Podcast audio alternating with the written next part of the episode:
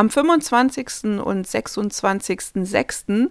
findet auf dem Leipziger Marktplatz ähm, eine Performance statt oder eine Aktion ähm, der Künstlerinnen Elisa Überscher und Tanja Krone, die sich beide mit der Zeit um 89 beziehungsweise die Situation von Frauen oder den Aktionismus von Frauen ähm, in der sogenannten Nachwendezeit äh, befassen.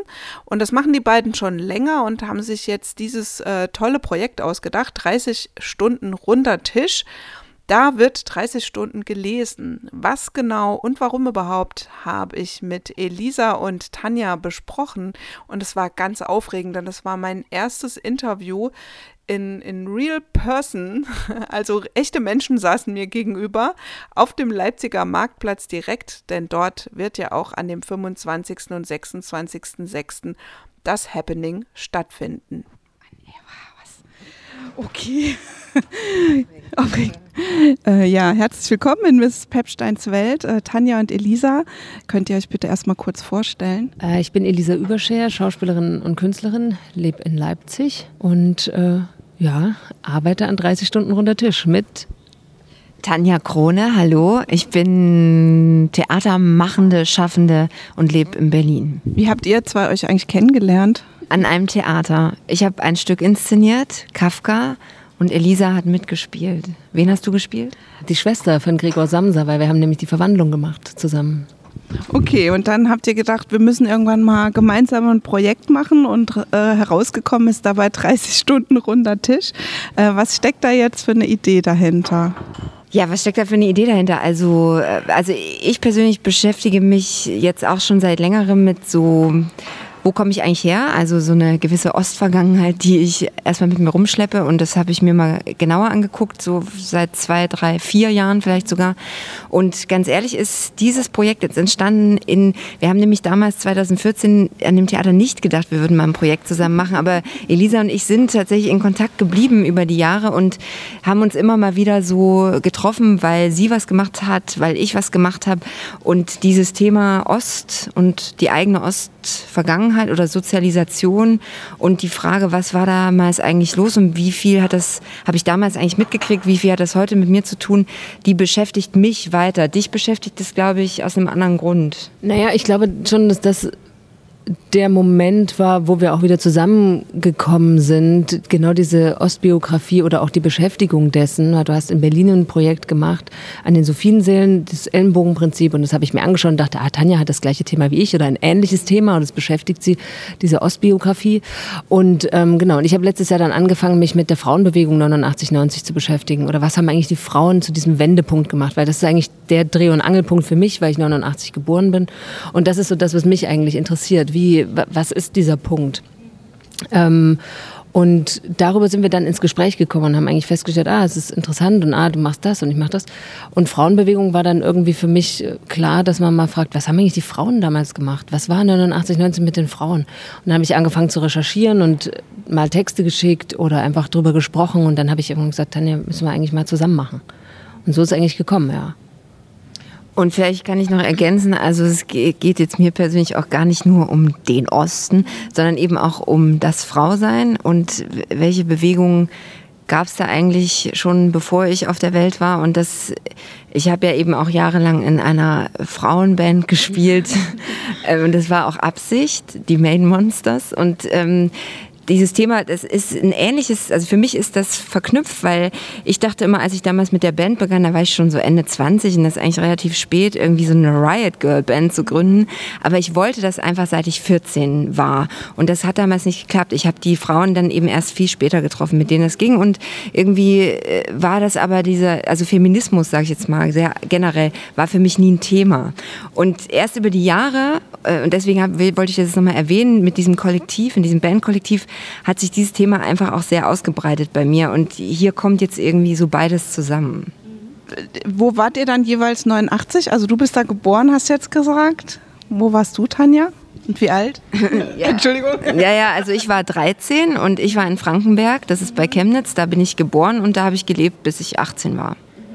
Und hast du damals was von der Zeit mitbekommen, über die ihr jetzt, also über, über die ihr forscht? Äh, Ich habe äh, eben aus, aus meiner kleinen Brille oder durch die Brille viel mitbekommen, aber was Frauenbewegung angeht, habe ich gar nichts mitbekommen. Also Frankenberg ist eine Kleinstadt und das spielte jetzt bei mir in der Familie oder auch in meinem Umfeld null eine Rolle.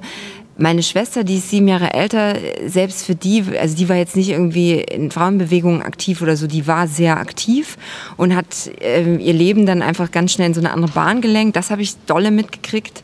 Aber ähm, sonst eben irgendwelche feministischen Revolutionen oder Ansätze oder so. Und davon habe ich nichts mitgekriegt. Also wenn ich das jetzt richtig verstanden habe, ist sozusagen Elisa über ihr, ihr eigenes, also so über einen eigenen Antrieb erstmal zu dem Thema gekommen und bei dir ist es so die Schnittstelle Feminismus dann zur Frauenbewegung in den 90ern, sage ich jetzt mal, im Osten. Ja, ich glaube schon. Also äh, bei mir, weil ich bin ja 89 geboren im Juli, ne? also so drei Monate zum Mauerfall und so. Aber ich habe immer das Gefühl, dass ich so wieder zwischenstehe. Also dass man schon, also so eine Sozialisation erfahren hat. Eltern, LehrerInnen, alles Mögliche. Und ähm, für mich war das auch lange Feminismus oder überhaupt sowas überhaupt gar kein Thema. Also erst so in der in den Berufsjahren auch gekommen oder auch, dass man dann doch irgendwann feststellt, ah, es gibt da Unterschiede, die manchmal auch Nachteile mit sich bringen. Und äh, ja, und dann kommt, ich weiß nicht mal, ich glaube, man beschäftigt sich irgendwie und irgendwie kommt man dann über Schnittstellen wieder zusammen. Aber mich interessiert dieses Dazwischensein. Deswegen ist es, glaube ich, immer dieser Wendepunkt, der mich interessiert. Und dann, ja, ist das eigentlich so eine gemeinsame Schnittstelle gewesen. Jetzt haben wir schon ein paar Mal erwähnt, 30 Stunden runder Tisch. Ich muss mich übrigens immer übelst zusammenreißen, nicht 30 Jahre runder Tisch zu sagen. haben halt nochmal überlegt, ey, was war denn vor 30 Jahren? Das haut doch alles gar nicht hin. Nee. 30 Stunden runder Tisch, was passiert denn da jetzt eigentlich? Ja, wir lesen Texte.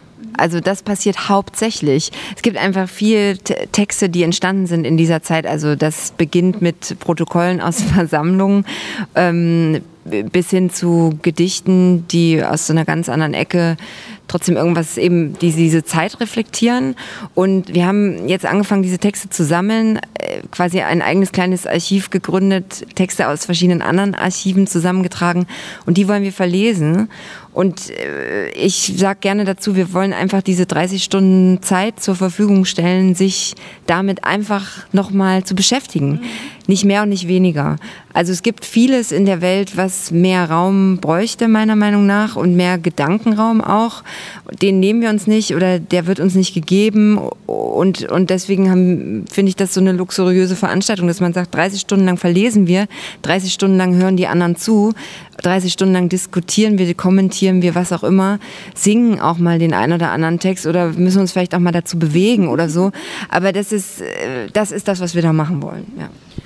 Ja, und diese Texte sind aus den Archiven der Frauenkultur, der Mona Lisa aus dem Stadtarchiv hier in Leipzig und auch von der Robert Havemann Gesellschaft aus Berlin.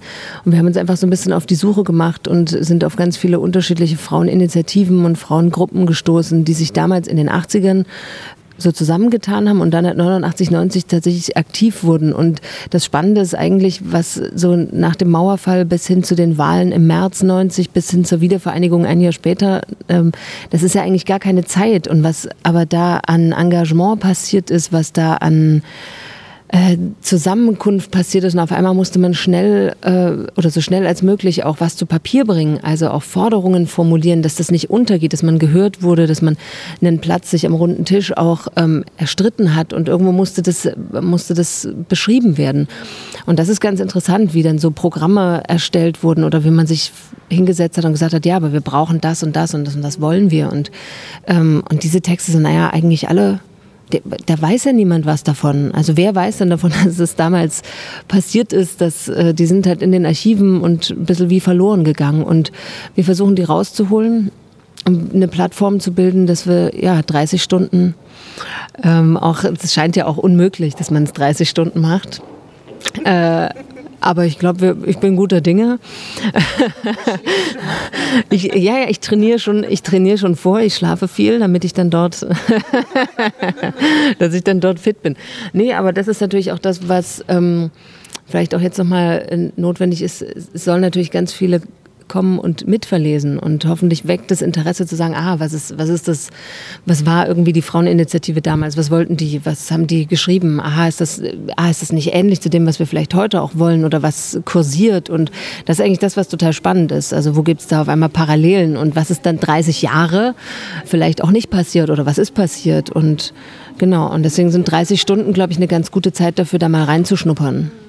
Und äh, die Frauen, zum Teil habt ihr die auch gefunden und zum Teil sind die sozusagen auch dabei. Könnt ihr da vielleicht irgendwie ein Beispiel nennen von Personen, die dabei sind? Ja, ich habe angefangen letztes Jahr so Zeitzeuginnen-Interviews zu führen ähm, und wir haben unterschiedliche Frauen angefragt, die damals auch aktiv waren und ähm, ja, es ist noch, es, also wir, wir versuchen Gesprächspartnerinnen dann live vor Ort zu haben und vielleicht auch Texte mit ihnen von damals zu lesen oder auch zu diskutieren und zu kommentieren, was, was passiert oder was passiert ist, ob sie das vielleicht heute auch immer noch so schreiben würden. Und ja, ich habe mit Marion Ziegler zum Beispiel ein Interview geführt, aber sie hat jetzt noch nicht explizit gesagt, dass sie kommt, aber sie findet das Projekt spannend. Oder mit Ditlin Starke bin ich in zwei Wochen verabredet und, ähm, und Petra Lux habe ich getroffen letzte, äh, letzte Woche. Und genau, die, die wissen alle Bescheid und jetzt müssen wir mal nach so Slots entwickeln und gucken, was, welche Texte lesen wir mit denen und trauen die sich dann auch. Also ihr habt jetzt mit Namen um euch geworfen. Ein paar der Namen habe ich schon mal gehört, aber nicht alle. Also vielleicht könnt ihr kurz dazu was sagen. Wer waren die denn oder wer sind die, besser gesagt? Also zum Beispiel weiß ich, dass Dietlin Starke war so sehr im, ähm, im christlichen Bereich unterwegs und hat sich da, also im kirchlichen sagt man, glaube ich, engagiert. Also ich glaube auch schon vor der Wende. Da ist also, da kommt sie so aus dieser Ecke. Bärbel auch, weiß ich. Also es war vor der Wende und die waren eigentlich alle dabei. Auch also Katrin Rohnstock zum Beispiel hat diesen, hat die lila Offensive. Offensive mitgegründet. Die wiederum waren Teil vom unabhängigen Frauenverband. Ja. Ähm, Marion Ziegler, musst du Mari sagen? Ja, Marion Ziegler war, ähm, hat dann Stadtpolitik gemacht. Die war auf jeden Fall im Stadtrat, saß auch am runden Tisch, ähnlich wie Petra Lux auch am runden Tisch saß. Und Marion Ziegler war dann in den 2000er Jahren auch nochmal im Stadtrat. Also die kommen so ein bisschen aus der, aus der politischen, äh, oder haben dann sind so Politfrauen vielleicht auch. Äh, Susanne Scharf habe ich interviewt, die kann leider halt nicht am 25. 26. Sie hat die Mona Lisa ähm, gegründet damals, genau, die kennst du bestimmt auch. Ähm, ah ja, und Christine Rietzke ist natürlich Frauenkultur und ähm, hat damals Fraueninitiative und Zaunreiterin gemacht. Genau, Bärbel Klessner hat in Jena wiederum die Frau anders gemacht, die Zeitschrift. Also genau. Und Katrin ja. Rohnstock hat Y mitgegründet ja, genau. oder war da anfangs mit dabei. Also Frauenzeitschriften haben eine Rolle gespielt. Und in diesem unabhängigen Frauenverband, aber da muss ich sagen, da sehe ich noch nicht so ganz durch, wer da an welcher Stelle ab wann dabei war. Und es war ja auch so eine sehr schnelle, also eben, was du vorhin beschrieben hast, es musste in sehr kurzer Zeit gehandelt werden und der wurde ja Anfang Dezember dann da in Berlin gegründet. Und ich weiß, dass Katrin da auch dabei war, also Katrin Rundstock. Aber so wer dann da wie involviert war und auch in, in welcher ja, Größenordnung weil das ist ja dann auch schnell im, im, Bund, im Bund gelandet. Ja, die, der UEV hat dann auf Landesebene so seine ähm, Kreise gehabt und dann gab es eben den nochmal den großen und so. Ja, also es sind, ist schon einfach interessant. Aber wie gesagt, es ist eher auch erstmal, okay, das sind erstmal Materialien, die wir irgendwie rausgeholt haben und das ist so der Anfang eigentlich, weil es ist ein unendlich weites Feld. Also wo knüpft man an, wo setzt man den Fokus, wo ähm, versucht man was zu zentrieren oder so. Oder nee, es muss eigentlich erstmal diese Palette sein, dass man, dass sich hoffentlich vielleicht auch andere danach sagen, ah cool, jetzt nehme ich mir genau äh, den UFV nur in Berlin und jetzt gucke ich mir mal das genauer an oder jetzt geht man mal dort tiefer rein oder so. Also ich habe gestern in der Robert-Havemann-Gesellschaft gesessen und hatte, weiß ich nicht wie viele, also ich hatte sechs Stunden Zeit und sehr viele Materialien und es war eben wirklich so, du, du kriegst äh, zu viel Information und es, man merkt wirklich so, ich habe so versucht, dann schon so stammbaumäßig anzufangen und ich glaube, es wäre zum Beispiel gut, auch da vor Ort sowas zu haben. Also sowohl einerseits ein Stammbaum über die verschiedenen Personen, die involviert waren, weil man kriegt es dann zum Teil, kommt man auch echt durcheinander, äh, an, in welcher Stadt, welche Christine jetzt. Und also ich meine, das, ne, das ist, äh, ja, es ist halt Historie und das muss man auch irgendwie erstmal so für sich zusammenkriegen. Und die, mit den Texten geht es ähnlich, wo es dann dann auch ganz oft so, warte mal, den Text, den habe ich doch schon gelesen oder habe ich ihn gesehen. Also ist es dann sozusagen die Inhalte ähneln sich natürlich, weil, weil bei jedem Antrag am runden Tisch, das ändert sich nicht großartig oder die Aufrufe oder so. Ähm, und dann muss man so versuchen zuzuordnen. Also es wird, das wird auch wirklich nochmal eine Sortierungsaufgabe, die wir jetzt vorhaben, die nächsten Wochen. Vielleicht könnt ihr noch mal was zu dem Begriff runder Tisch sagen. Also äh, das referiert ja quasi an eine historische, naja, Institution. Oder? Ja, runder Tisch ist sozusagen ähm, wie so ein Übergang gewesen. Also nachdem das Parlament ja aufgelöst wurde, oder jetzt also speziell in Leipzig, als das Parlament sich dann selber aufgelöst hat, gab es einfach wie eine Übergangsform bis zu den nächsten Wahlen, die dann im, im März, glaube ich, auch stattgefunden haben.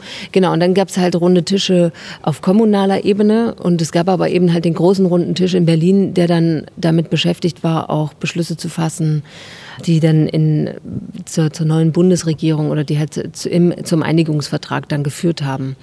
Aber es ist halt im Prinzip. Aber lustigerweise, der runde Tisch hier in Leipzig hatte auf jeden Fall Ecken. Also der war nicht rund. Das ist vielleicht noch ein kleiner Fun-Fact. Nein, ich finde das schon interessant, dass man einfach dann. Ich glaube auch nicht, dass der in Berlin rund war.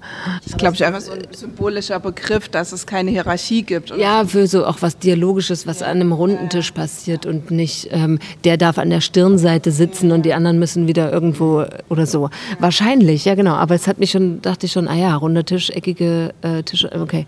Könnt ihr noch mal was zu so ganz konkreten Inhalten sagen? Also was waren denn da so Forderungen und waren so die Personen, die sich in der Frauenbewegung engagiert haben, hieß es, die haben sich dann nicht für andere Themen, sondern wirklich nur so für in Anführungszeichen Frauenthemen befasst, weil das ist ja heute auch so ein Thema in der Politik, ne? Warum muss eine Familienministerin eine Frau sein oder ne, ähm, warum werden die immer auf die bestimmten Ressorts oder so festgelegt? Also vom Inhaltlichen her ging es da eher um Frauenthemen, sage ich jetzt mal in Anführungszeichen, oder war das breiter? Also ich würde spontan sagen, das war breiter, also weil ich als erstes jetzt mal Klima sagen würde. Also so Klimaschutz war ein großes Thema und genauso, also so diese Antikriegs... Friedensbewegung meinst genau, du, ne? Genau. Mhm. Also und natürlich ging es dann schon auch um das Thema Gleichberechtigung und der DDR wird ja gerne äh, nachgesagt, dass sie total gleichberechtigt war oder das, das geschaffen hat oder geschafft. Und das stimmt ja irgendwie nicht, wenn man dann, das bestätigen ja viele.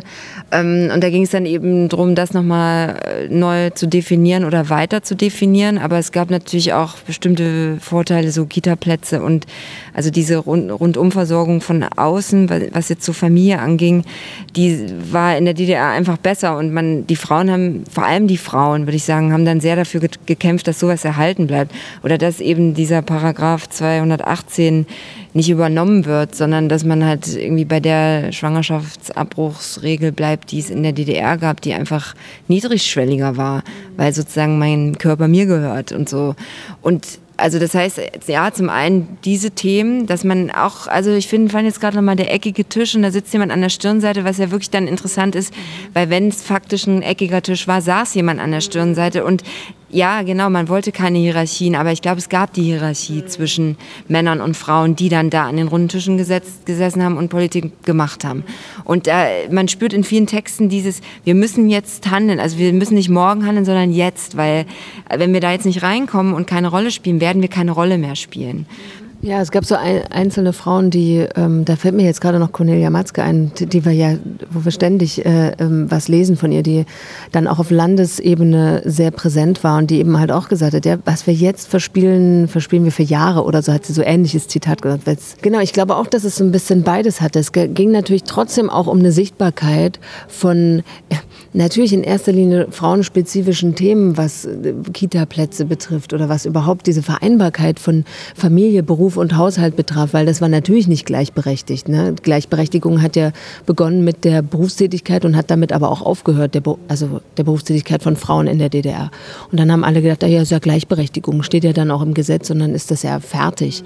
Und äh, sowas wie Gewalt oder so an Frauen oder in der Partnerschaft, in der Ehe, das gab es ja alles nicht, weil es steht ja da, es ist gleichberechtigt. Und ja, da fällt mir jetzt noch Gabi Esbach ein von Frauen für Frauen, die ich auch interviewt habe, die leider auch nicht da ist. Verdammt. Ähm, und äh, aber das sind, sind irgendwie sind schon auch frauenspezifische Themen, weil eben gesagt wurde, wir müssen jetzt das, was uns betrifft, sichtbar machen. Und da ging es schon auch nochmal auch aus einer feministischen Perspektive finde ich schon um eine Sichtbarkeit und ähm, und gleichzeitig natürlich um Umweltpolitik, gleichzeitig um Friedens, ähm, die Friedensbewegung, die da sehr aktiv war und äh, genau.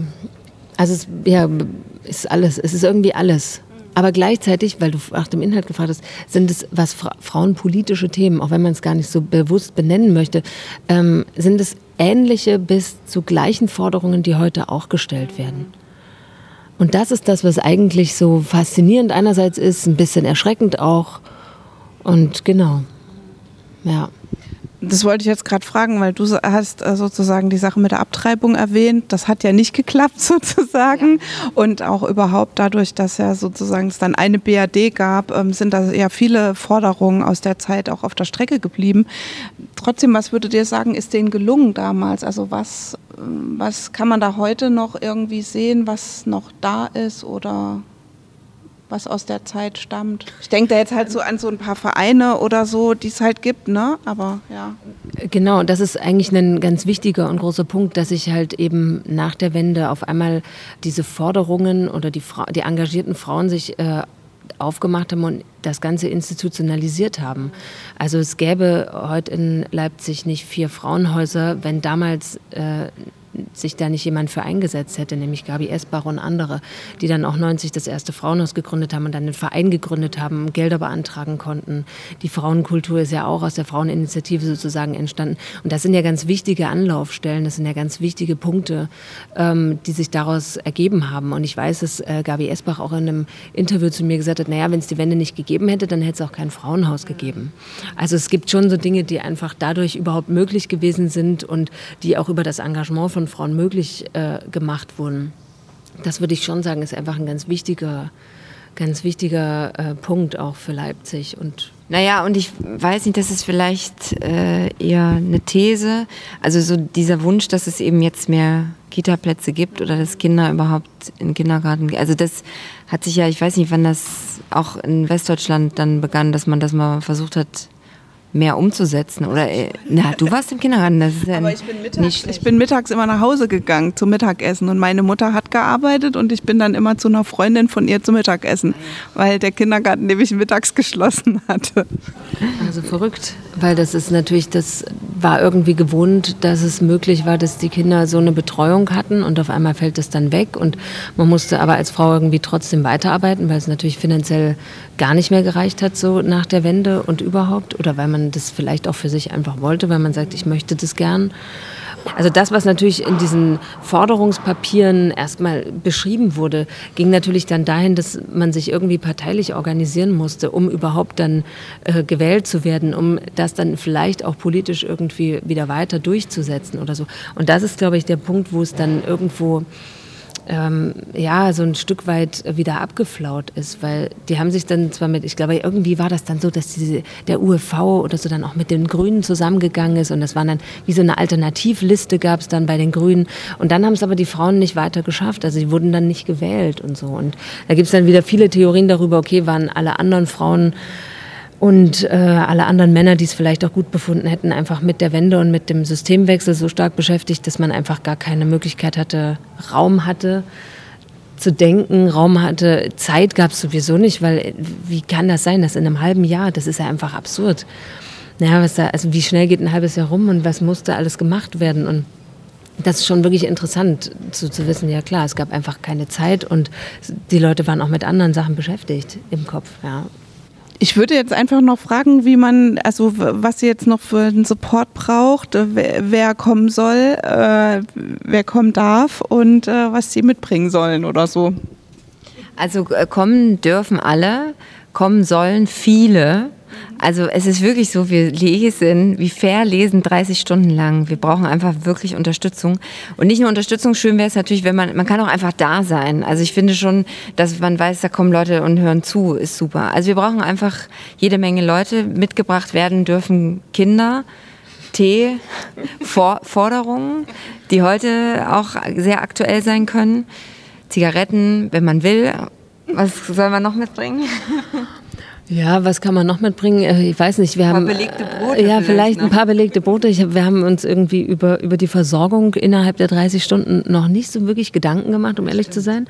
Ähm, Wasser ist natürlich immer gut. Vielleicht gibt es einen kleinen Foodtruck. Vielleicht hat irgendwer einen Foodtruck rumstehen, der da mal vorbeikommen Lust, könnte. Wasser vorbeizubringen, tatsächlich. So, ja. Irgendwie sowas, ja. Oder also ein paar Bananen. Ja, Bananen sind immer gut. Vielleicht ja, irgendwie noch so ein bisschen was. Also im Grunde wäre es ganz toll, wenn Leute einfach Lust haben zu kommen. Also es sind 30 Stunden, es geht am 25. Juni, das ist ein Freitag, 18 Uhr los und hört am 26. um Mitternacht auf. Was man in so einer Zeit halt so gebrauchen kann. Ja. Gut, dann danke ich euch. War noch ein gutes Schlusswort. Bananen. Scheiße, ja. ja. Ihr hört Mrs. Pepsteins Welt und das war mein Interview mit Elisa Überscher und Tanja Krone, die euch hiermit nochmal einladen zu ihrem Happening zur Frauenbewegung 8990 auf dem Marktplatz in Leipzig. Vielstimmig, feministisch und radikal sozial. Und wenn ihr Lust habt mitzulesen, dann könnt ihr entweder einfach vorbeikommen oder ihr meldet euch vorher und alle weiteren Infos bekommt ihr auf der Internetseite 30 Stunden runder Tisch